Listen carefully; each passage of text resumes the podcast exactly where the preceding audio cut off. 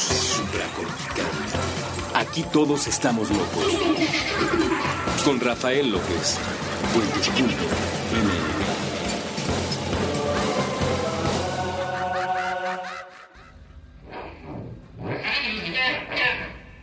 Bienvenidos a Supracortical, yo soy el doctor Rafa López, soy médico cirujano por la Universidad La Salle, soy psiquiatra por la UNAM y consultor y comunicador en semiología de la vida cotidiana. El día de hoy, si bien estoy muy contento de poder, como siempre, platicar con ustedes, también estoy un poquito agripado, así es que si por ahí estornudo, toso, este, o cualquier otra cosa, pues solo imagínenselo y sufran, por favor. Este, ya de paso después me disculpan que siempre trato de hacer todo lo posible porque la calidad de estos programas sea la mejor desde mi parte, la creación del contenido, pero por supuesto también de paso le agradezco a todo el equipo de puentes.me que no solo en vestir, hacer audible, eh, quitarle los errores a estos episodios, sino que además me ayudan muchísimo en la difusión, en hacer que este proyecto llegue cada vez a más y más personas, que por cierto el Twitter sigue ahí creciendo, en la cantidad de seguidores. Muchísimas gracias a todas las personas que me hacen el honor de, uno, seguirme y dos, escribirme. Si ya andas por ahí, déjate algún comentario, comparte alguna imagen. Hay algunas personas más activas que otras, les agradezco muchísimo. Todos son bienvenidos, pero si puedes unirte a la conversación, no dejes de hacerlo en arroba rafarufus. Y em, por supuesto también este, les quiero dar las gracias por eso, porque pues el proyecto ha ido creciendo y ahorita, al momento actual que estoy grabando este episodio, vamos en 800 seguidores. Cada vez que el número se repite a sí mismo, como la última vez que llegamos a los 777 seguidores. Les mando por ahí un agradecimiento que es muy poquito, pero de verdad es con todo el amor. Gracias a todos los que me hacen el honor de escucharme y seguirme y gracias a todos los que soportan mi voz sana y con gripa. Pero ahí vamos, vamos por los 888, después por los 999 y después me dará mucho gusto tener que esperarme un poco más a que lleguemos a los 1111 seguidores. Es un pequeño juego personal en el cual espero que te, te integres y que disfrutes de seguir la conversación. Hoy vamos a tomar uno de los temas que se me pidió precisamente a través de las redes sociales, que es la esquizofrenia. Mira, el proyecto de supracortical va más enfocado a esa locura de la vida diaria que a la otra locura del hospital psiquiátrico. Aquí casi no hablo de psiquiatría. Soy psiquiatra, sí. Este, terminé la especialidad de la UNAM y todo, sí. Eh, es un tema que me fascina, por supuesto. La esquizofrenia, el trastorno bipolar, el trastorno obsesivo compulsivo, la depresión, la ansiedad, etcétera, etcétera, etcétera. Todas estas condiciones que van desde el insomnio, los trastornos del sueño, los procesos adictivos, todo eso lo atiende un psiquiatra y es un tema que me fascina por supuesto, no obstante, es un tema del cual suelo alejarme mucho porque desde el origen del proyecto la intención era hablar de lo que a la gente realmente le interesa. Y esto es un decir, ¿no? ¿Quién sabe realmente qué es lo que a la gente realmente le interesa? Como no sean ustedes mismos escribiéndome y recomendándome temas, pero no quería que este fuera un programa sobre, ay, mira, estos son los criterios de la esquizofrenia, esto es el trastorno bipolar, esto se trata de tal manera. No, no es un curso de psiquiatría es supracortical, es la locura de la vida diaria, nuestros problemas vocacionales, de pareja, de consumo de sustancias, la búsqueda del ser, del sentido de la vida, taca, taca, taca. Todo eso es supracortical, pero por supuesto que además es toda la psiquiatría. Y dentro de la psiquiatría tenemos eh, algunos eh, puntos importantes que comentar. El primero de ellos es que la psiquiatría no atiende enfermedades, prácticamente nunca. La psiquiatría atiende enfermedades, la psiquiatría atiende trastornos mentales. ¿Cuál es la gran diferencia entre un trastorno mental y una enfermedad? Bueno, eh, Robert Koch, ¿no? Este fue el que nos ayudó propiamente a definir las enfermedades y nos decía, si tú tienes a un cuerpo sano, porque por supuesto puede ser una persona, una gallina, un ratón, este, cualquier sistema biológico sano, vas a tener un sistema en equilibrio. Si a ese cuerpo sano le agregas un agente causal de enfermedad, una bacteria, un virus, una, una cortada, eh, una intoxicación por sustancias, por ejemplo, por plomo, te vas a dar cuenta, uno, de que el sistema disfunciona, dos, de que disfunciona siempre igual, y tres, que si le quitas el agente causal a tiempo, vuelve a la normalidad. Eso es una enfermedad. Entonces, aquí está su conejillo de indias, entre paréntesis, Rafa Rufus, demostrando qué carajos es una enfermedad. Rafa tiene hoy por hoy que está grabando este episodio una enfermedad que es un resfriado común.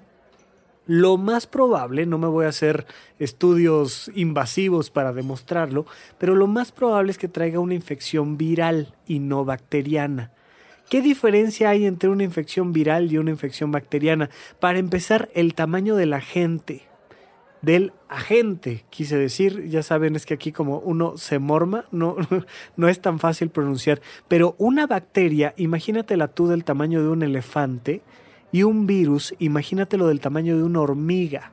Esa es la relación primera entre el tamaño de una bacteria y de un virus.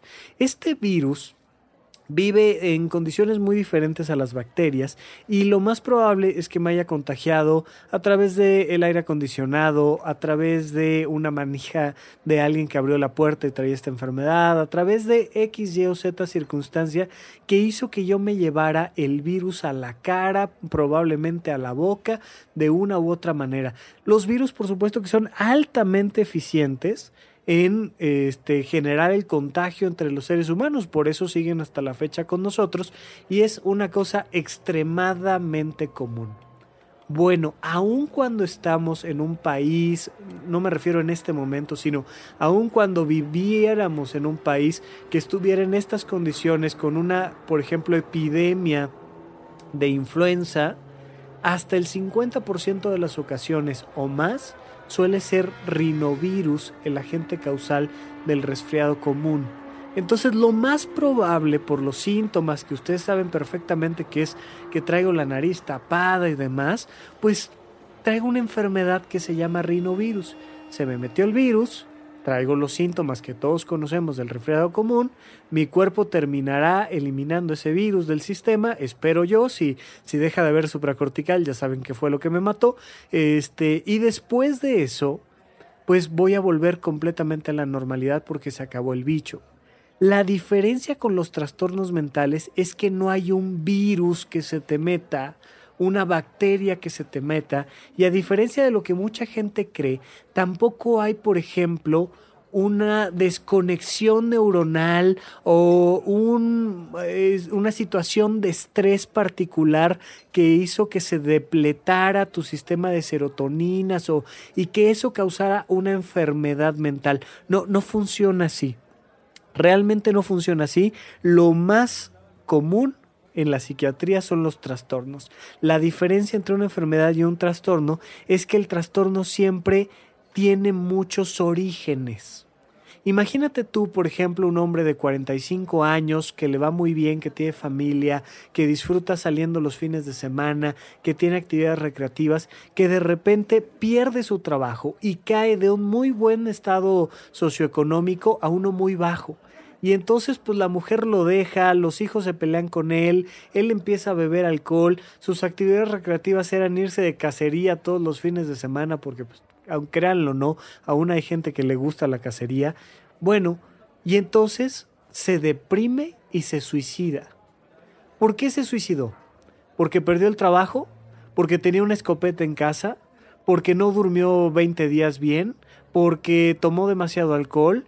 Porque su papá sufrió depresión a la misma edad. ¿Por qué? Pues lo más probable es que por todo y por nada en especial, y por eso tiene un trastorno depresivo. Este trastorno depresivo se va a atender con un psiquiatra Y el psiquiatra, fíjate en esto, no te va a poder hacer un estudio que demuestre que tienes depresión. Le digo yo a la gente, es como querer hacer un estudio para demostrar que este hombre está enfermo de americanismo. Le va a la América, le gusta ir al estadio y sabes qué, hay que hacerle un estudio para demostrar que le va a la América. No, no hay estudio. Simple y sencillamente observas, platicas con él y la patología pues surge. Oye, ve, ve los partidos de la América cada fin de semana, te cae. Pues sí, pues tiene un cuadro de un trastorno americanista. ¿Qué hacemos? no nos queda de otra más que atender los síntomas. Que le vaya algún buen equipo, que aprenda de otros deportes, ya saben, aquí echando chascarrilla. Pero simple y sencillamente hay que dejar muy claro que la psiquiatría atiende trastornos mentales y no enfermedades. Y por tanto, cuando vas a un psiquiatra, difícilmente te va a poder hacer un diagnóstico haciéndote una prueba de sangre, un electroencefalograma, una resonancia magnética. Te las va a pedir, probablemente sí, si él lo considera necesario, te las va a pedir, pero te las va a pedir para descartar problemas de otras áreas de la medicina, como problemas endocrinológicos, neurológicos, este, inmunológicos, pero realmente uno llega al psiquiatra cuando todos los estudios salieron normales, a pesar de ver un cuadro tan grave como la esquizofrenia, por ejemplo. La esquizofrenia es quizá la enfermedad no la enfermedad, discúlpenme, el trastorno más icónico que atiende un psiquiatra. Es eso por lo que la gente cree que uno debe ir al psiquiatra y es eso por lo que la gente cree que uno, como está sano, como no tiene una enfermedad o un trastorno, uno no debe de ir a ver a un psiquiatra. ¿Qué es la esquizofrenia? Es una de muchas condiciones, pero es la más habitual, la más habitual, la más popular sobre todo, que hace que una persona pierda el contacto con la realidad. Esto eh, normalmente no proviene del estrés, de si meditas o no, de si comes bien o no, casi casi naces con esta condición. Pero vamos a platicar un poquito más de la esquizofrenia ahorita que regresemos de un pequeño corte aquí en Supracórtica. Aquí en Supracórtica.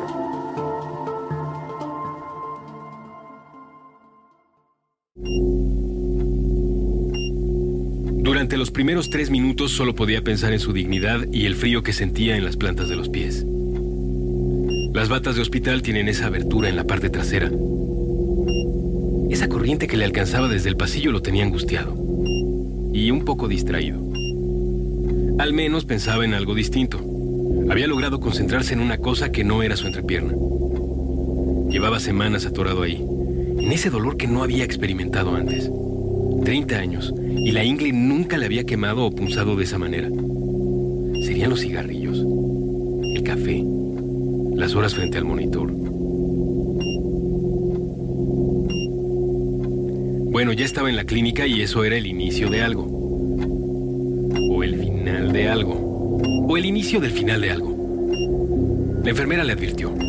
El dispositivo recién llegado al consultorio era mucho más que una báscula. Novedades del siglo XXI. Debía quitarse los calcetines y pararse sobre el rectángulo de acero negro. La enfermera saldría unos minutos. Debía preparar las evaluaciones de otros pacientes que se encontraban angustiados, adoloridos y descubiertos de la espalda en otros cubículos. Así que él esperaba, de pie sobre el aparato. Cinco minutos. La enfermera no volvió. Diez minutos. No volvió. Quince. No tenemos mucho tiempo. Dijo entonces la máquina. El paciente movió la nuca para buscar una cámara en el techo.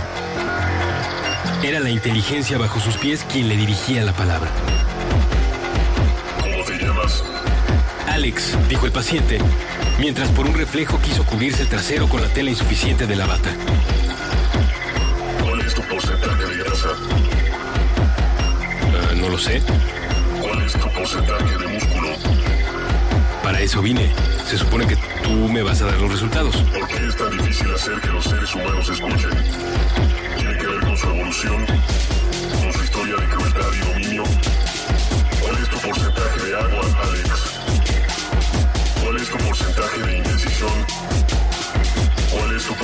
De rabia? ¿Cuál es tu porcentaje de rencor? ¿Cuál es tu porcentaje de soledad? ¿Cuál es tu porcentaje de indiferencia? ¿Cuál es tu porcentaje de deseo? ¿Cuál es tu porcentaje de envidia? ¿Cuál es tu porcentaje de asombro? ¿Por qué confías en una máquina para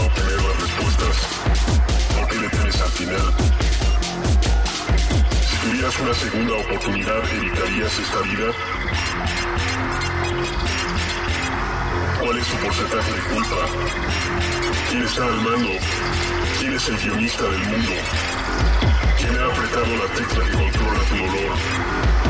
El paciente pudo ver cómo cambiaba la luz del cuarto, cómo el suelo se mezclaba con las paredes y con otros edificios, y cómo, en realidad, parecía flotar sobre la nada.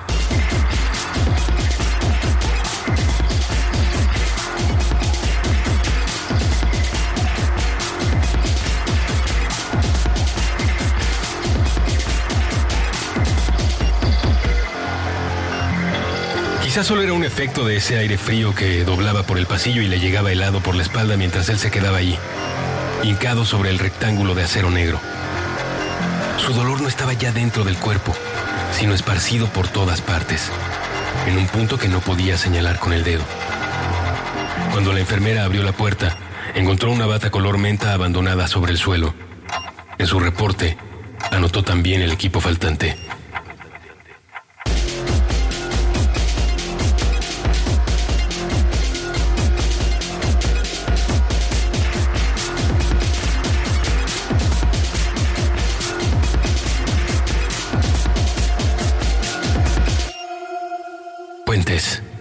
Un diminuto porcentaje del todo.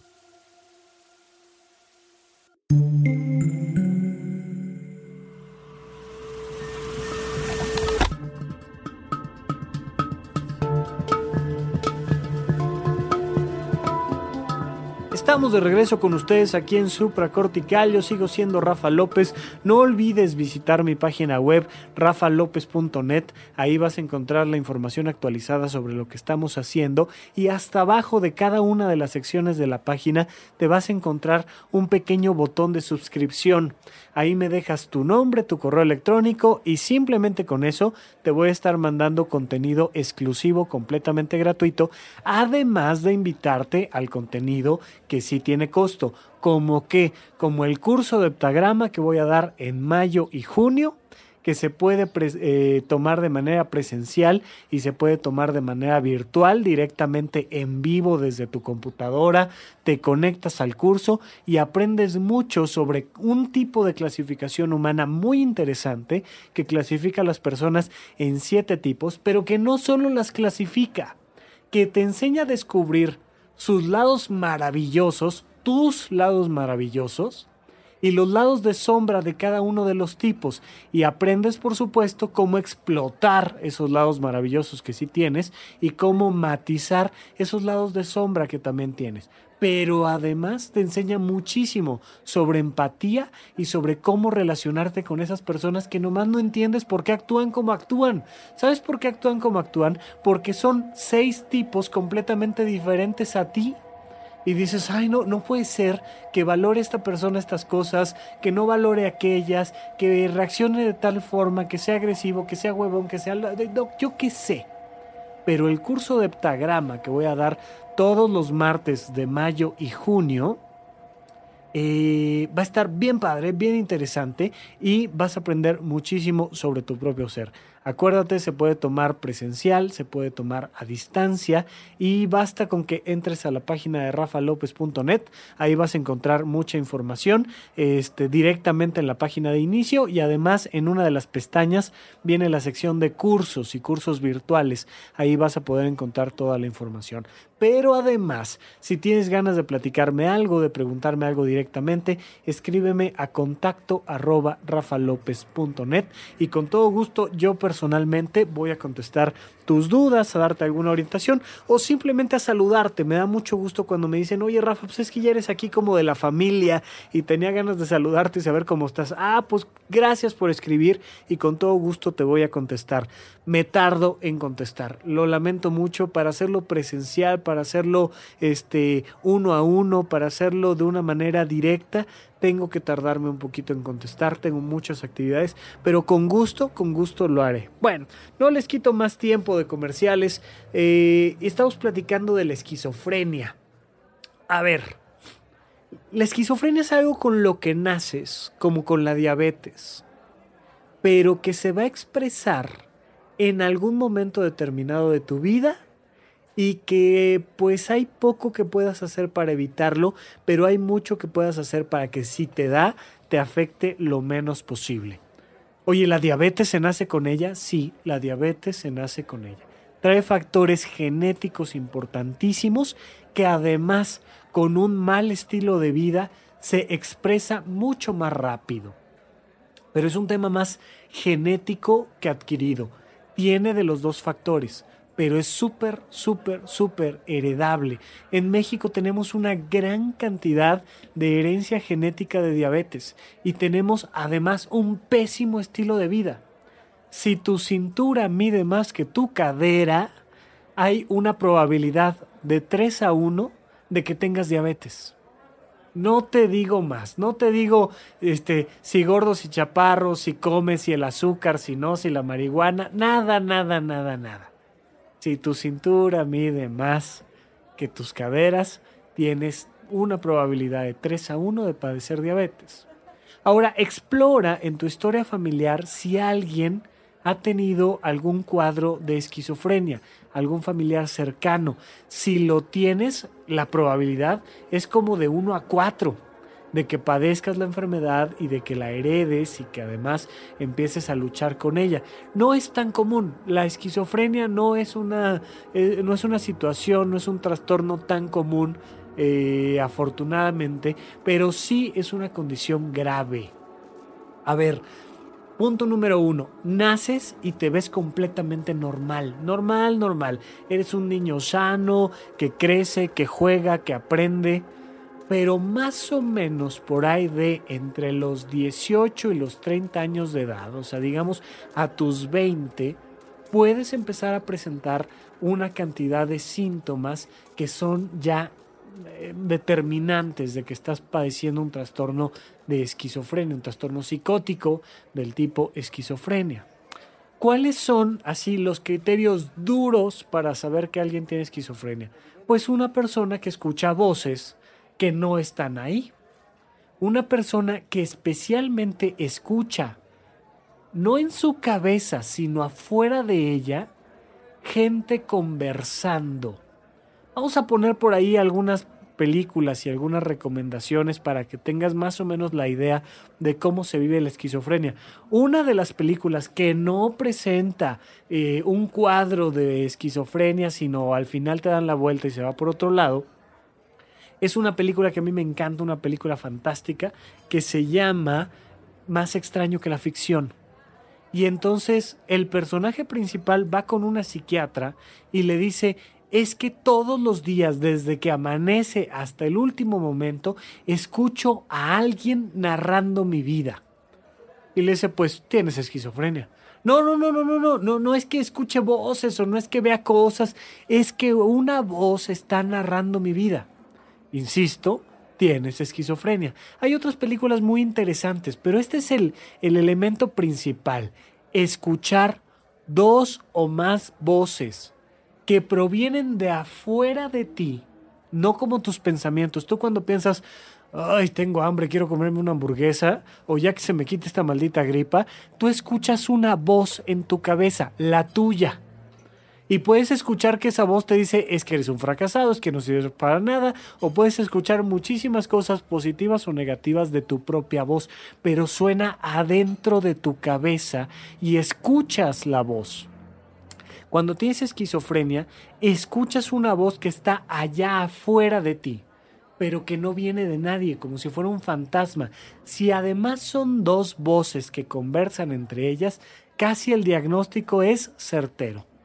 Por supuesto que además empiezan a surgir, por ejemplo, preocupaciones extrañísimas, infundadas, como la idea de que tu vecino se acaba de comprar una supercomputadora para saber cuántas veces te paras al refrigerador en las noches. O para saber cuál es tu clave del celular y entonces hackearte todos esos memes que tienes sobre los Simpson o alguna cosa así extraña. Y normalmente las personas, fíjate, no tienen tapujos en comentarlo. Uno pensaría que, oye, pues si estoy teniendo estas ideas extrañas, pues no se las comento a nadie, no vayan a pensar que estoy loco. No, fíjate que es algo curioso de la esquizofrenia. Normalmente no te mienten. Te dicen que Netflix se robó su historia de vida porque quieren este, ganar muchísimo dinero y que todo lo que está pasando en cuatro o cinco series de televisión al mismo tiempo está basado en su propia vida.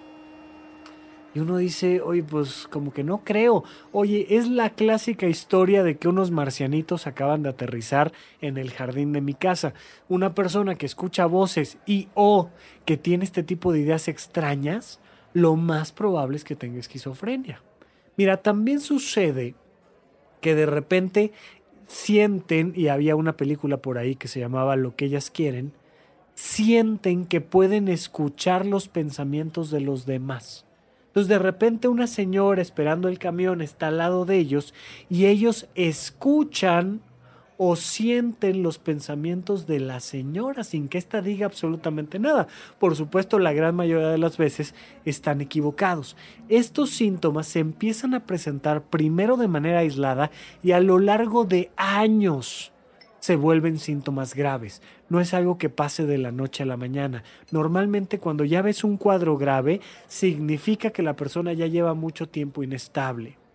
De hecho, se calcula que una persona con esquizofrenia se tarda más o menos unos 10 a 15 años en llegar y recibir una atención psiquiátrica adecuada desde que comenzó a presentar síntomas francos.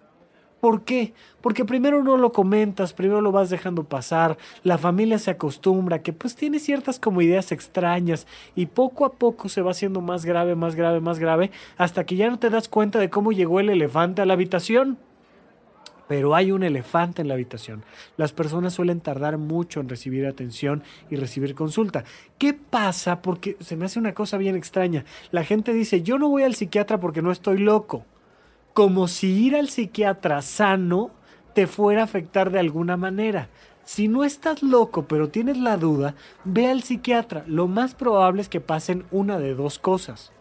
Una, que efectivamente no tengas una enfermedad psiquiátrica y que entonces el psiquiatra te diga, señor, está usted sano, váyase con un psicólogo, tome el curso de heptagrama de Rafa López, escuche puente supracortical o alguna otra muy buena recomendación que le permita a la persona elevar su calidad de vida sin necesidad de estar hospitalizado en un psiquiátrico.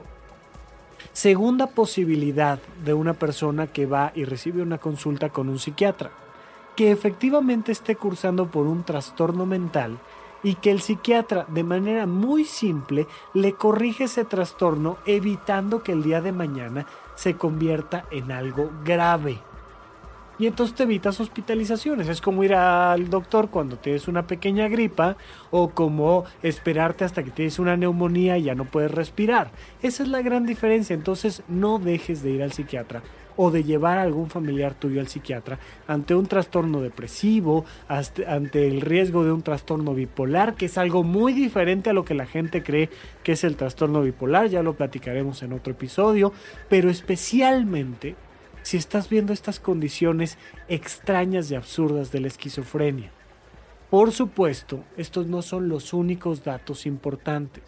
En general vas a ver una persona con paranoia, en general vas a ver una persona que está desconfiando de todo y de todos, vas a ver cambios claros en los hábitos de este, alimenticios, de higiene, vas a ver muchas transformaciones muy curiosas.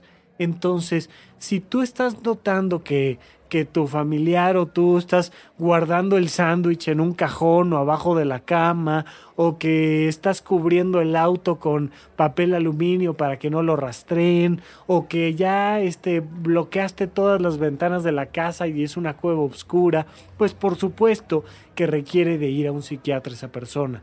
Pero si no, si estamos empezando con algo muy ligero, hay que estar mucho más atentos. Entonces, vamos a un pequeño corte y regresamos a platicar de lo que se llaman síntomas premórbidos. Esos pequeños síntomas que no identificas tan claramente, pero que te deben de hacer pensar que algo puede estar sucediendo.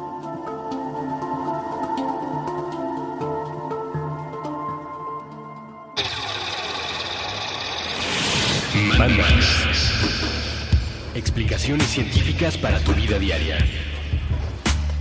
con Leonora Milán y Alejandra Ortiz Medrano. Nuevo episodio todos los miércoles a las 10 de la mañana. Puentes.me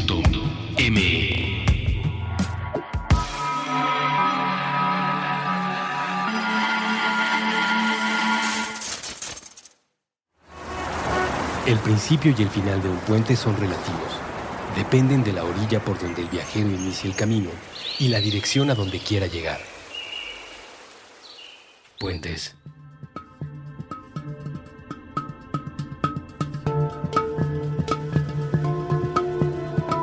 Estamos de regreso con ustedes aquí en Supracortical y estamos platicando sobre la esquizofrenia. Y les platicaba yo en el bloque anterior de los síntomas más marcados de una persona que tiene esquizofrenia. Bueno, hay otros más ligeros que se llaman síntomas premórbidos. Los síntomas premórbidos, o sea, síntomas de antes de la enfermedad, esa sería la traducción del premórbido, se pueden presentar desde los 10 años, desde los 15 años, desde los 18 años y suelen ser sobre todo conductas sociales extrañas, especialmente un aislamiento social. Eh, por mucho que queramos creer en la monogamia y por mucho que queramos creer en que un día va a llegar el príncipe azul y que hasta entonces tú, tú debes de resguardar tu sexualidad, que incluye desde el beso hasta todo lo demás, no es cierto. Lo más probable es que a lo largo de tu vida hayas tenido varias experiencias sociales, sexuales, amistosas, académicas, de mucha diversidad y que hayas pasado unos exámenes y que hayas reprobado otros y que hayas tenido amigos y que hayan, te, hayan traicionado y que te hayas alejado de algunos pero juntado con otros y que hayas tenido novios y novias muchas veces de ambos, eso es completamente normal, sobre todo en los primeros años de vida, etcétera, etcétera, etcétera. Pero que ya para cuando tienes 15 años, 17, 20, 25, ya hayas tenido una multiplicidad de experiencias sociales, académicas, sexuales, amistosas, amorosas, etcétera, etcétera, etcétera. Cuando atendemos a una persona que ya está llegando a un hospital con esquizofrenia, casi siempre nos damos cuenta de que desde mucho antes estaban presentando síntomas, como por ejemplo incapacidad para ser amigos, pero es incapacidad, incapacidad. O sea, es un niño de 10 años que no puede, no quiere, no sabe jugar con sus compañeritos. Pero además es un chico de 16, 17 años que no tiene interés alguno en ninguno de los dos sexos y que no tiene experiencias sexuales y que además es este chico raro que está ahí como aislado, que tiene ideas diferentes. Además probablemente sea una persona con bajo rendimiento académico es muy curioso, pero sí, sí la esquizofrenia afecta directamente el rendimiento académico. Directamente sería una exageración, ¿no? Afecta bastante el rendimiento académico y te das cuenta de que es una persona, pues que sí estudió, que sí medianamente acabó la prepa, pero que a pesar de haber acabado la prepa, pues no tiene la capacidad para, este, ser el gerentito de una tienda de comida rápida no puede, o sea, no es que no quiera, no es que sea un flojo, no es que esté ahí tirado, es que no puede, por mucho que le eche ganas, no sabe llevar un inventario, no sabe meter una hoja de Excel. Por supuesto que la esquizofrenia no es el único... Eh, problema que pueda generar que una persona tenga dificultades académicas y sociales. No, pero es algo que suele acompañarse a estos síntomas más marcados de escuchar voces, de tener ideas extrañas, de ver cosas que no están en la realidad, etcétera, etcétera, etcétera, ¿no? Pero varios de esos son sobre todo temas de aislamiento y de disfunción social, familiar, sexual, y entonces te das cuenta que son personas que no tienen esta capacidad para vincularse adecuadamente con los demás. Estos suelen ser síntomas premórbidos importantes. Y bueno, que quede muy claro que mientras más pronto llegue un chico a consulta, una chica a consulta, tiene una, una una manera de presentarse que es mucho más frecuente en hombres que en mujeres. No es exclusivo para nada, pero sí hay una mayor frecuencia entre los hombres que entre las mujeres, como hay otros trastornos mentales que son más propios de las chicas. Pero este chico, esta chica que empieza a presentar estos síntomas, si llega lo antes posible a consulta, le vas a cambiar la vida. Esto es algo que debe de quedar clarísimo, clarísimo. Si me tardo 5 años, 10 años, 20 años, 40 años en llevar a consulta a una persona que está presentando un cuadro de esquizofrenia, la gran diferencia va a estar en que puedes cambiarle la vida a esa, a esa persona. Puede ser de alguien que trabaja, que tiene una familia, que apoya, que es feliz, que disfruta, que puede responsabilizarse de parte de su propia vida, o una persona que termina como indigente, tirado en la calle, este, recogiendo comida de la, de la basura, sin familia, sin funcionar y siendo un problema, un riesgo, este, incurriendo en delitos, etcétera, etcétera, etcétera. La esquizofrenia no hace más peligrosa a una persona la no atención médica es la que hace peligrosa a una persona. Que aún así hay muchas más personas que cometen delitos, entre comillas, sanas de su cabeza, que personas que cometen delitos por un trastorno mental. Esto es algo que debe de quedar clarísimo. Hay muchos más asesinos, entre comillas, sanos que personas que le quitan la vida a alguien más por tener un trastorno mental. Entonces, por favor, no me anden estigmatizando gente, eso debe de quedar clarísimo. Pero sí, si llevas a esa persona a consulta psiquiátrica antes, le vas a cambiar la vida. Punto número uno. Punto número dos, si esa persona tiene el mayor grado académico posible, va a tener una mejor vida que si se queda en grados académicos más bajos. Cuando tienes enfrente de ti a una persona con esquizofrenia, que escucha voces, que siente cosas, que tiene ideas delirantes, y le dices, si tuviera yo una varita mágica, ¿qué quisieras que te cambiara de tu vida? Casi todos te dicen, me gustaría poder trabajar. Oye, ¿trabajar mejor que se te quiten las voces? Sí. Trabajar mejor que se te quiten las sensaciones, sí. Trabajar mejor que... Sí, las personas se quieren sentir útiles. Yo no pararé de insistir en la importancia de la vocación. La vocación como pieza fundamental de la felicidad. Una persona que tiene un cuadro grave de esquizofrenia suele querer más que otra cosa trabajar, ser independiente, ser autónomo, tener sus cosas, tomar decisiones sobre su vida, saber cuándo y cuándo no tomarse sus medicamentos. Eso suele ser lo que más les piden. Y bueno, una manera de apoyarlos con esto es hacer todo lo posible, porque aunque nos tardemos, pero que lleguen al mayor grado académico que puedan llegar. Esto debe de quedar clarísimo no solo para la esquizofrenia, sino para la educación de nuestros hijos en general. No importa qué condiciones de salud tengan, no importa qué condiciones sociales tengan, no importa cómo nos llevemos con ellos. Hay que hacer todo lo posible para que poco a poco vayan escalando en su nivel académico. Eso es una recomendación crucial, pero además el cuidado básico de su salud. Acuérdate cuál es el cuidado básico de la vida, de tu proyecto de vida en general. Come bien, duerme bien, hace ejercicio y ten actividades recreativas. Una persona con y sin esquizofrenia requiere dormir bien. es una pieza central, es básico, es un pilar fundamental.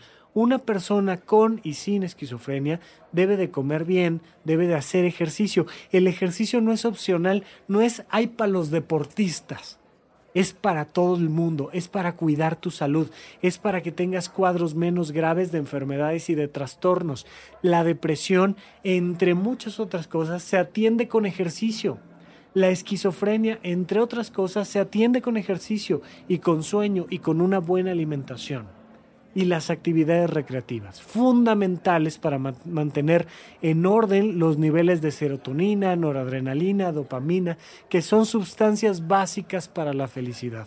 Es importantísimo que esto quede claro. Si le podemos brindar estos tres escalones de atención, llevarlo a consulta, que tenga un buen nivel académico y que trabaje adecuadamente de manera libre y que además come, duerme, cuida su salud en general, vas a ver una persona sí con esquizofrenia, pero con muchísima mayor calidad de vida. La esquizofrenia se cura, no, no se cura.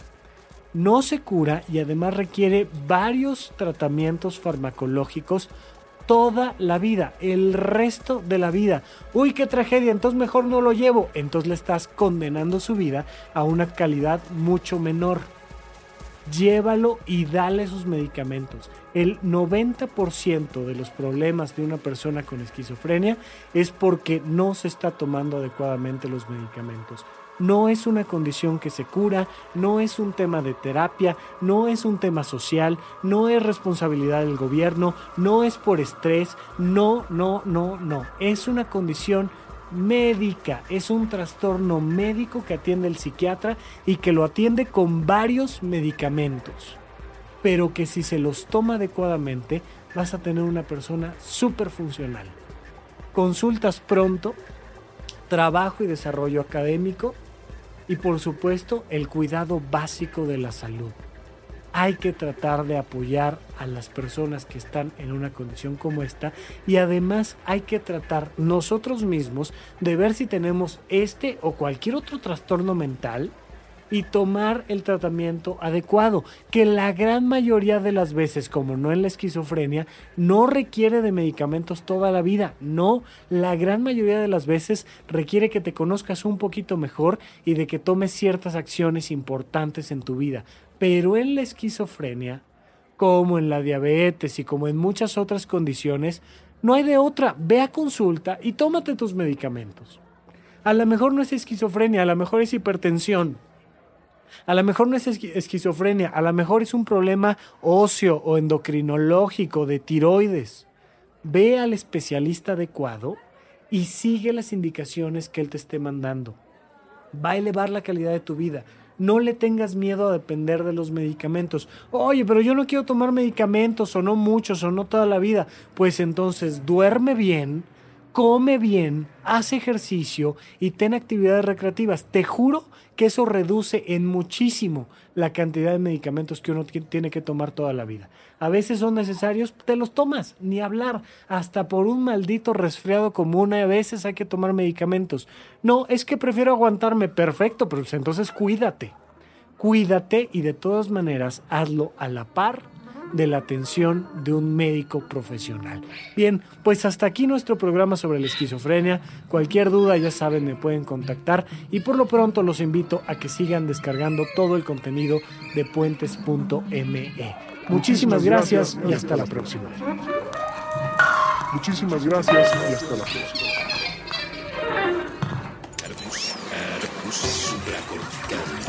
Aquí todos estamos locos con Rafael López.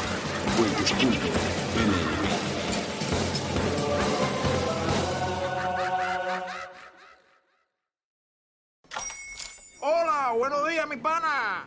Buenos días, bienvenido a Sherwin Williams. ¡Ey! ¿Qué onda, compadre? ¿Qué onda? Ya tengo lista la pintura que ordenaste en el ProPlus app. Con más de 6.000 representantes en nuestras tiendas listos para atenderte en tu idioma y beneficios para contratistas que encontrarás en aliadopro.com. En Sherwin Williams somos el aliado del PRO.